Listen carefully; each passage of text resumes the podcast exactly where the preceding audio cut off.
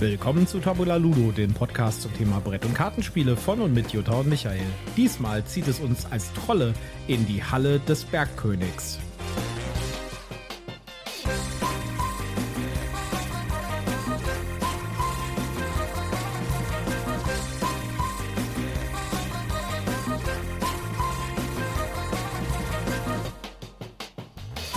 Willkommen zur Ausgabe Nummer 81 von Tabula Ludo. Diesmal leider ohne Jutta und nur mit mir alleine, Michael, weil Jutta ist leider krank. Ja, sie sagt einen schönen Gruß an alle da draußen und sie hofft, dass äh, sie am Samstag dann wieder am Start ist zu unseren Tabula, Tabula Ludo News. Aber heute war das leider nicht möglich, deswegen gibt es eine Folge mit mir alleine. Deswegen vielleicht auch unter Umständen ein bisschen kürzer. Ja, äh, wir gehen heute in die Halle des Bergkönigs mit einem ja, äh, Plättchen-Legespiel Ressourcenmanagement Hybriden. Da kommen wir gleich drauf. Äh, zuerst mal unser obligatorischer Werbehinweis. Den muss ich diesmal alleine machen. Das ist etwas ungewohnt für mich. Ich äh, kann das gar nicht. Deswegen sage ich einfach, es ist hier alles Werbung, auch wenn wir keine Rezensionsexemplare bekommen haben oder so. Dafür müsst ihr heute mal leben. Ja, äh, wenn ihr ein bisschen im Hintergrund äh, Rauschen hört oder sowas, ja, das ist auch so ein Ding. Ja, wir sind ja gerade umgezogen und äh, ja, äh, die Nachbarin oben drüber hatte einen kleinen, äh, einen kleinen Wasserrohrbruch in der Wand. Und das ist alles schön zu uns an die Decke runtergesapscht. Und ja, äh, war alles eigentlich gar nicht so tragisch. Es war halt irgendwie ein Fleck an der Decke und im Bad so ein bisschen Flecken an der Wand, aber es hat jetzt nicht irgendwie runtergerinselt oder so. Es war eigentlich alles gar nicht so schlimm. Und dann kam der äh, Reparateur dann von der, von der Hausverwaltung mit der Versicherung. Und dann ähm, sagte ich, dann meinte der, ja, da müssen wir jetzt irgendwie die Wand trocknen und dann machen wir da neuen Putz drauf und dann ist alles wieder gut. Dann dachte ich so, na gut, okay. Und dann rollte der da so eine Maschine rein, so eine Trocknungsmaschine. Und dann sagte der dann, ja, diese Trocknungsmaschine, die steht jetzt hier drei Wochen und dann äh, in drei Wochen gucken wir dann mal, ob es trocken ist. Und nicht so wie drei Wochen. Ich bin so von, ich weiß nicht, zwei, drei Tagen ausgegangen. Jetzt haben wir drei Wochen lang hier das totale Chaos, wo wir gerade fertig waren mit dem Einzug und jetzt einigermaßen wieder alles am Start hatten und einigermaßen alles wieder ordentlich hatten, sieht es jetzt hier wieder aus wie beim Umzug, weil die Schränke mussten runter in der Küche. Natürlich dann alles, was da drin war, steht jetzt natürlich in irgendwelchen Körben irgendwie hier im Weg rum und so. Ja, und äh, diese zwei rauschenden Dinger, äh, diese Riesenkisten, die da jetzt irgendwie im Bad 1 und in, im, äh, in der Küche 1 steht ja, und da irgendwie 30 Grad warme Luft irgendwie rauspusten und dann wieder einsaugen und da die, die, die Feuchtigkeit draus entfernen. Ja, wunderbar, wunderschön. Äh, es ist toll und ja, wir freuen uns sehr, sag ich jetzt mal, ja. Bis Mitte Juni haben wir jetzt hier den Spaß und ja, na gut, aber das muss euch nicht stören. Das Einzige, was euch da vielleicht stört dabei, ist das bisschen Rauschen im Hintergrund, falls ihr das hören könnt. Ich werde nochmal einen Filter drüber laufen lassen, der das Ganze noch ein bisschen ausfiltert und ein bisschen hier den Rauschpegel runterstellt. Aber ja. Ja, äh, die Spiel des Jahres Nominierungen sind ja draußen. Darüber unterhalten wir uns, uns dann am Samstag vorab. Äh, wir waren gleichzeitig überrascht und gleichzeitig nicht überrascht über einige Nominierungen. Ähm, ich hätte mir natürlich sehr gewünscht, dass dass äh, Council of Shadows da auch noch in die Shortlist kommt, aber das hat dann wohl nicht geklappt.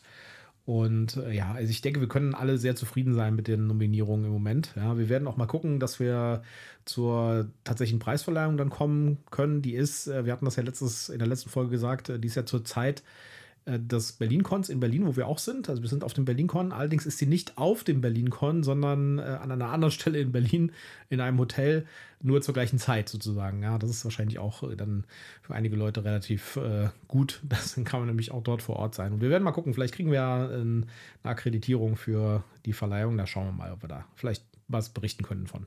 Das werden wir euch aber dann äh, zu gegebener Zeit dann noch mitteilen und dann auch noch was dazu erzählen. Ja, große Ankündigung übrigens auch noch heute ist, äh, dass äh, Ticket to Ride, also Zug um Zug Legacy erscheinen wird Ende des Jahres zur Spiel höchstwahrscheinlich. Äh, da werden wir auch am Samstag nochmal drüber reden. Das ist jetzt heute die absolute Knüller-News gewesen, die kam heute Morgen raus. Ticket to Ride Legends of the West heißt das Ganze und wird ein Legacy-Spiel, so wie Pandemic Legacy, nur mit Ticket to Ride. Und ja, ein bisschen teuer, 120 Euro wird es kosten. Ja, gucken wir mal. Aber wie gesagt, da werden wir uns auch noch ein bisschen weiter informieren. Da gibt es jetzt auch ein bisschen Material, ein Interview mit den, äh, mit den Autoren und sowas. Da werden wir uns noch ein bisschen durchkämpfen und noch mal ein paar Informationen zusammentragen und dann unterhalten wir uns da am Samstag drüber. Ja, heute geht es in die Halle des Bergkönigs. Und zwar die Story ist wie folgt. In der Halle des Bergkönigs versuchen die Spieler als Trolle ihr verlassenes Königreich unter dem Berg wieder zu errichten. Mit Muskelkraft und Magie fördern sie Reichtümer zutage, zutage, graben eingestürzte Tunnel aus und errichten große Hallen. Gleichzeitig haben sie die umgestürzten Statuen ihrer Vorfahren wieder auf ihre Ehrenplätze im Herzen des Berges gestellt. Ja, die, äh, die, die Halle des Bergkönigs ist ein Spiel, das schon ein bisschen älter ist. Wir haben das schon eine ganze Zeit auf unserer Pile of Opportunity sozusagen und sind jetzt tatsächlich mal dazu gekommen, es auch mal uns anzuschauen. Und ich muss sagen, mal so vorab, das ist wirklich die absolute Hardcore-Ressourcenmanagement-Geschichte. Ja? Also wer irgendwie keinen Spaß an Ressourcenmanagement hat und äh, genau, also exakt darauf achten, was man für was ausgibt und ob das Sinn macht und äh, die ganze Zeit mit Mangel verwalten sozusagen an Ressourcen, dann ist das nicht für einen. Äh, es gibt insgesamt ähm, in dem ganzen Spiel insgesamt zwei, vier, sechs, sieben verschiedene Ressourcen. Also Stein, Eisen, Herzstein, das sind die Mineralien. Dann gibt es noch Loren, es gibt Hämmer, es gibt Runen und es gibt auch noch Münzen. Und äh, das ist schon mal so ein Vorbote. Das ist wirklich ein Hardcore-Ressourcenmanagement-Spiel. Was macht man im Ganzen? Äh, man ist ein Troll oder eine Trollfamilie sozusagen und man buddelt in einem Berg rum. Der Berg wird dargestellt durch das Spielbrett. Das Spielbrett hat so ein Quadratraster, ja, äh, das quasi den Berg zeigt und äh, man kann halt verschieden tief in den Berg rein. Da gibt es dann so Zonen, es geht, läuft so in der Mitte zusammen, wie so ein, wie so ein Trichter, ja. Also weiter nach innen auf das Zentrum des Bretts hin arbeiten sind dann die tieferen Regionen und auf den äh, einzelnen Feldern können zum Beispiel Ressourcen liegen, kann Geld liegen, können irgendwelche äh, anderen Dinge liegen, also diese Loren zum Beispiel, die Hämmer oder sowas. Ja, und äh, man baut Tunnel in diesem, in diesem Berg mit äh, so Tetris-artigen äh, Plättchen. Also die sind nicht genau Tetris, also es gibt da mehr Formen als bei Tetris. Aber man ist doch schon relativ an Tetris erinnert oder an Ubongo zum Beispiel. Äh, dass man da solche Plättchen hat, die halt so Tunnel darstellen. Und die baut man dann nach und nach auf seinen Berg drauf und buddelt sozusagen da entsprechend Tunnel. Ja. Und äh, wenn man halt auf dem Brett dann irgendwas überbaut, auf dem Brett aufgedruckt, auf den Feldern sind dann zum Beispiel irgendwelche Mineralien, also hier Eisen oder Herzstein oder sowas, ja, dann bekommt man halt diese Mineralien. Das heißt, man kriegt dann diese Ressource und die kann man dann wieder einsetzen für was anderes. Äh, man äh, findet auch unter Umständen ähm, sogenannte Statuen. Das sind dann äh, Statuen von irgendwelchen Göttern der Trolle. Und äh, für die gibt es dann am Ende des Spiels Punkte. Das ist überhaupt das Ziel des Spiels, nämlich äh, die meisten Punkte zu sammeln, also die meisten äh, Siegpunkte. Im Spiel wird das Ganze Ehre genannt. Ja?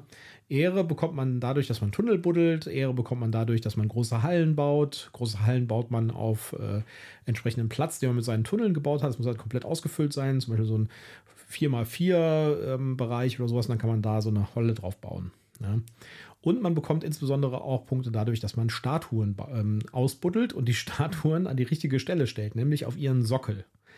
Und äh, es gibt drei verschiedene Farben von Statuen. Es gibt Feuer, Eis und Mond, dargestellt durch Orange, Blau und Weiß.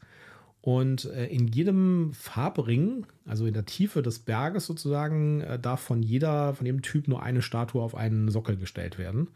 Und deswegen gibt es noch so ein Wettrennen zwischen den Spielern. Wer jetzt als erstes sozusagen den, die weiße Statue im äußeren Ring irgendwie baut, dann darf halt kein anderer mehr das bauen. Da gibt es dann auch entsprechend mehr Punkte dafür. Ja, diese Statuen buddelt man quasi aus und muss die dann halt auch zum richtigen, zur richtigen Position tragen. Ja? Also man kann die halt transportieren. Dafür braucht man diese Loren-Ressourcen. Also für jede Lore kann man halt die Statue transportieren. Äh, die Sockel haben die gleichen Farben. Die Sockel bekommt man dadurch, dass man äh, beispielsweise Trolle aufnimmt. Da komme ich gleich noch zu. Ja.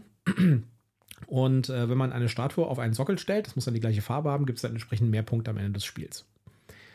Ja, jetzt habe ich gerade was von Trollen gesagt und jetzt kommen wir zu einem der, der, der sehr außergewöhnlichen Elemente von diesem Spiel. Äh, denn äh, außer dass ich durch die Tunnelgraben, durch das Tunnelgraben Ressourcen nehme oder bekomme, weil ich halt die entsprechenden Felder auf dem Plan abdecke mit einem Stück Tunnel, kann ich auch noch Ressourcen generieren durch meine Trollfamilie sozusagen. Und meine Trollfamilie, muss man sich so vorstellen, ist quasi so eine Art äh, Pyramide. Ja, Im unteren, im unteren äh, Bereich äh, liegen insgesamt äh, vier Trolle. Ja? Äh, jeder Troll hat eine Ressource, die er produziert. Ja? Und es gibt Starttrolle, die geben schon mal direkt am Anfang so ein paar Startressourcen. Und wenn ich jetzt einen neuen Troll anwerbe, und das ist eine alternative Möglichkeit in meinem Zug, ich kann entweder einen Tunnel bauen oder einen Troll anwerben. Und äh, dann kann ich ähm, diesen Troll anwerben. Dann lege ich ihn quasi über, so pyramidenmäßig, über einen von den zwei bestehenden Trollen, die ich schon habe. Und damit triggert nicht nur dieser Troll mit der Produktion, das heißt, dieser Troll stellt dann zum Beispiel eine, ein Eisen her, sondern auch die beiden Trolle direkt unter ihm, die quasi von ihm abgedeckt wurden ja, oder überschnitten wurden sozusagen. Ja. Dann ähm, triggern die halt auch und bauen, und, und, bauen dann halt auch ihre Ressourcen. Und das ist äh, die wesentliche Methode, wie man Ressourcen bekommt. Man äh, heuert sich einen neuen Troll an, baut den in seine Trollpyramide auf, ja, äh, ein und dann triggern alle, die darunter liegen. Und wenn man in der dritten Ebene ist, von seiner Trollpyramide sozusagen, dann triggern auch alle wieder, die darunter sind. Das heißt, es triggern nicht nur zwei, sondern die in der nächsten Ebene triggern auch und äh, bekommen dann auch wieder ihre Ressourcen. Hier kommen wir auch zu einem bisschen Nachteil von dem ganzen Spiel. Ähm, dadurch, dass diese Trolle halt nur dann triggern, wenn sie nicht schon eine Ressource gerade produziert haben und die noch nicht benutzt wurde, muss man die Ressourcen auf diesen Trollkärtchen liegen lassen. Und das ist ein bisschen fummelig, ja. Weil es, die Ressourcen sollte man, soll man dann halt auf diese Trollkarten legen. Es gibt halt Trolle, die produzieren zwei Ressourcen zum Beispiel. Und dann müssen die halt beide da drauf liegen. Und dann ist das halt manchmal so ein bisschen fummelig, wie man, wenn man jetzt einen neuen Troll und dann muss man da irgendwie den einen noch ausfüllen, weil diese eine Ressource hat man schon benutzt, aber dazwischen liegen irgendwie noch welche rum, ja, und dann verschieben die sich, dann weiß man nicht mehr genau, wo die gelegen haben und sowas. Ja, das ist ein bisschen fummelig, aber damit kommt man auch zurecht, sage ich jetzt mal. Ja. Ähm, es gibt außer diesem, diesem Mechanismus, dass man mit Trollen Ressourcen bekommt, bekommt man halt nur Ressourcen über den Plan. Und das ist, macht das Ganze den, so ein bisschen den Reiz des Spiels aus. Denn äh, man muss verdammt darauf achten, für was man Sachen, äh, was man produziert, was man ausgibt an Ressourcen, für was man die ausgibt, also für sinnvolle Sachen und äh, in welche Richtung man zum Beispiel seine Tunnel baut. Ja?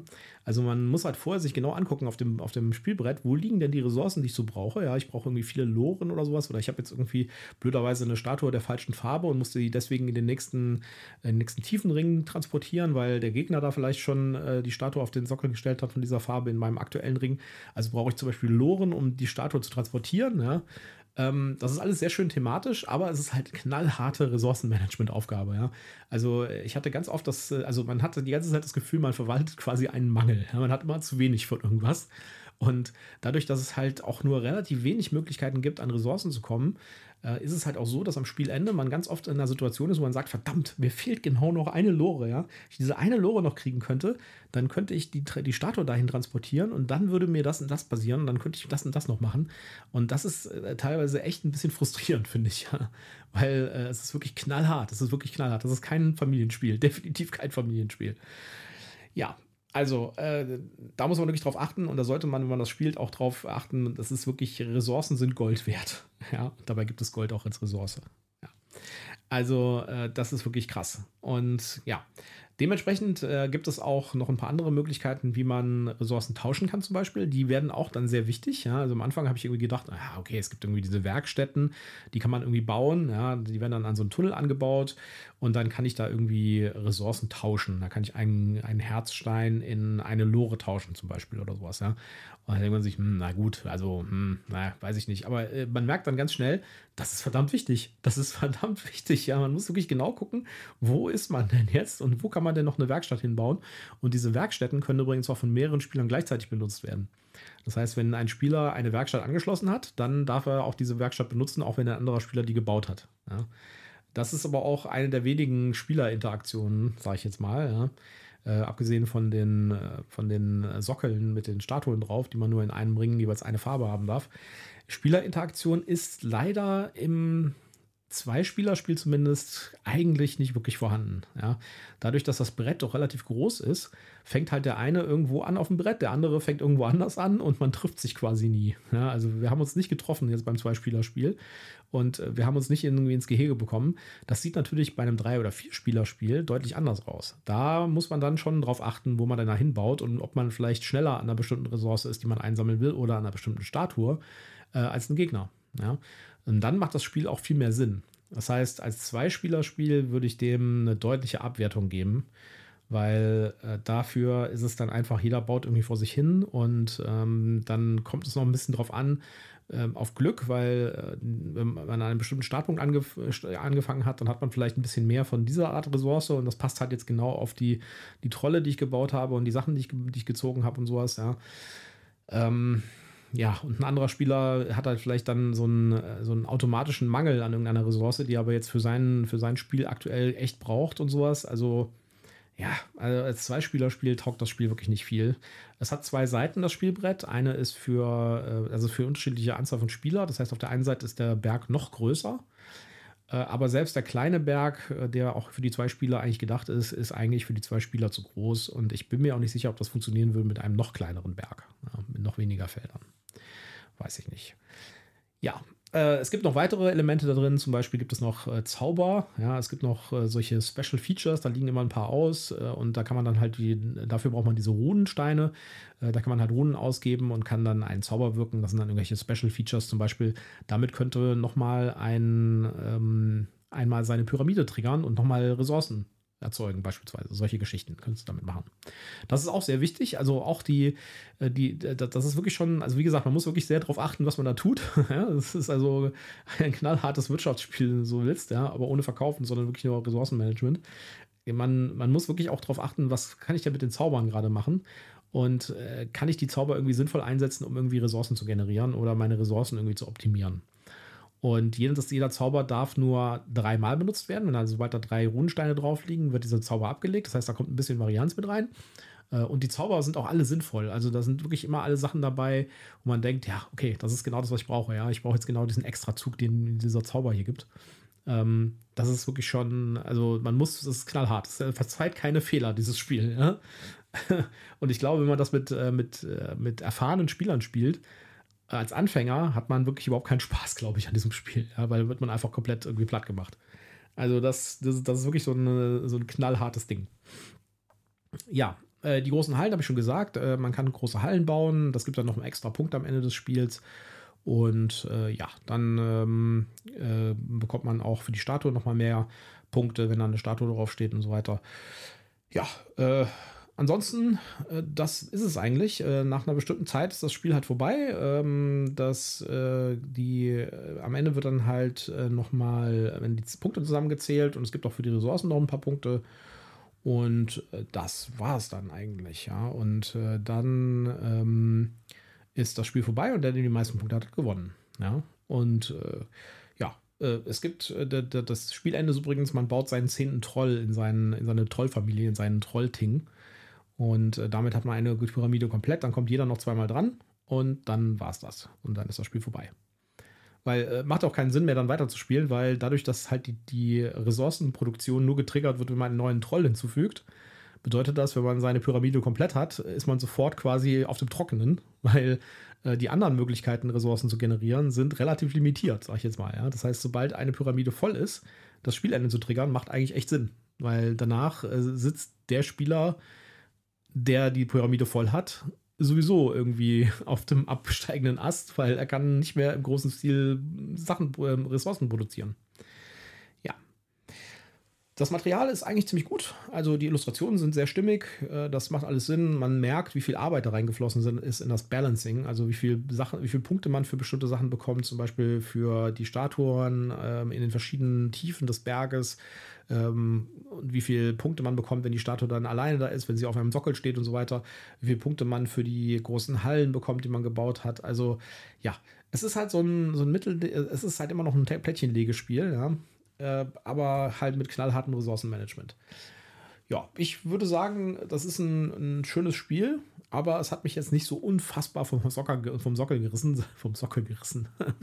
jetzt bin ich hier in der, in der Spielwelt sozusagen angefangen, vom, äh, vom, vom Hocker gerissen ja, also uns hat es äh, gut gefallen und wir würden das, glaube ich, auch mit, wenn mehr Spieler da sind, also wenn, sagen wir mal, vier Spieler da sind oder sowas, würden wir das auf jeden Fall auf den Tisch bringen auch. Äh, es ist auch nicht so super lang, dadurch, dass man halt einfach diese zehn Trolle spielt und dann hat man es quasi. Also im, im, im schlechtesten Fall spielt man zehn Runden, ja, also zehnmal rund um den Tisch und dann ist man fertig. Äh, das würde aber bedeuten, dass man nie eine, einen einzelnen Tunnel baut. Das ist auch nicht möglich. Also es wird höchstwahrscheinlich mehr sein. Aber äh, ja, es ist von der Zeit überschaubar, es ist von der Komplexität eigentlich auch überschaubar. Die Anleitung macht einen guten Job und ja, aber wie gesagt, kein Zwei-Spieler-Spiel und man muss halt ein bisschen frusttolerant sein. Gucken wir doch mal auf die Zahlen, Daten, Fakten. 90 Minuten Spielzeit, sagt äh, Boardgame Geek, äh, zwei bis fünf Spieler. Die äh, Boardgame Geek Community sagt, drei bis vier Spieler wären am besten. Ich würde ja fast sagen, mit fünf Spielern ist es auf jeden Fall besser als mit zwei. Also mit zwei Spielern würde ich das auf keinen Fall spielen. Ja, Gewichtsratings 2,8 von 5 halte ich für ein bisschen zu hoch und ähm, laut Herstellerangabe ab 12, Community sagt auch ab 12 ja, also wie gesagt, äh, man muss halt wirklich knallhart Ressourcen managen können und äh, man muss ein bisschen auch in, in die Zukunft rechnen können, was man denn machen möchte und wie viele Ressourcen man haben will. Dadurch, dass es auch so viele verschiedene Ressourcen gibt, ist man die ganze Zeit eigentlich so am Rechnen. Also braucht irgendwie seine Finger die ganze Zeit so. Moment, ich brauche hier eins, zwei, drei Loren und dann brauche ich hier noch den, den äh, dann muss ich hier diese eine Rune haben, um da den, äh, den Zauber zu triggern und dann äh, brauche ich noch Geld, um irgendwie Tunnel zu bauen und so. Ja, also äh, es ist schon so ein bisschen Koordinationsarbeit. Ich habe vorher mit Jutta gesprochen, was sie dem Ganzen geben würde. Jutta sagte, sie würde dem Ganzen 7,3 Punkte geben. Ich wäre so bei 7,5. Die Community sagt 7,7. 7,7 finde ich ehrlich gesagt ein bisschen zu hoch bewertet. Es ist jetzt kein schlechtes Spiel. Es ist aber, finde ich, auch kein super gutes Spiel.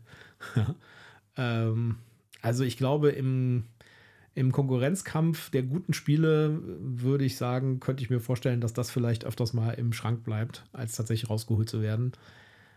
Ja, ich, äh, und man muss erstmal vier oder fünf Leute zusammenkriegen, um das auch zu spielen. Ja. Das Thema ist zwar cool, aber für Nicht-Fantasy-Fans vielleicht auch ein bisschen schwer zu, äh, ja, zu digesten sozusagen. Ja, also wie gesagt, ich würde dem eine 7,5 geben, das ist immer noch sehr gut. Und das ist sicherlich ein funktionierendes Spiel. Und wer jemand, wenn jemand auf so knallhartes Ressourcenmanagement Bock hat, der ist da genau an der richtigen Stelle. Ja. Okay, äh, ich glaube, das war es dann eigentlich auch schon für heute. Das war wirklich eine kurze Folge. Wie gesagt, ich hoffe, dass am Samstag Jutta wieder am Start ist für unsere News-Folge. Wir haben auch ganz viele tolle News. Ich habe ja schon ein bisschen was angeteasert und da werden wir dann wieder zurückkommen am Samstag mit äh, den Tabula Ludo, Tabula Ludo News um, äh, ich glaube, 6 Uhr morgens ist immer, kommt, äh, kommen die News.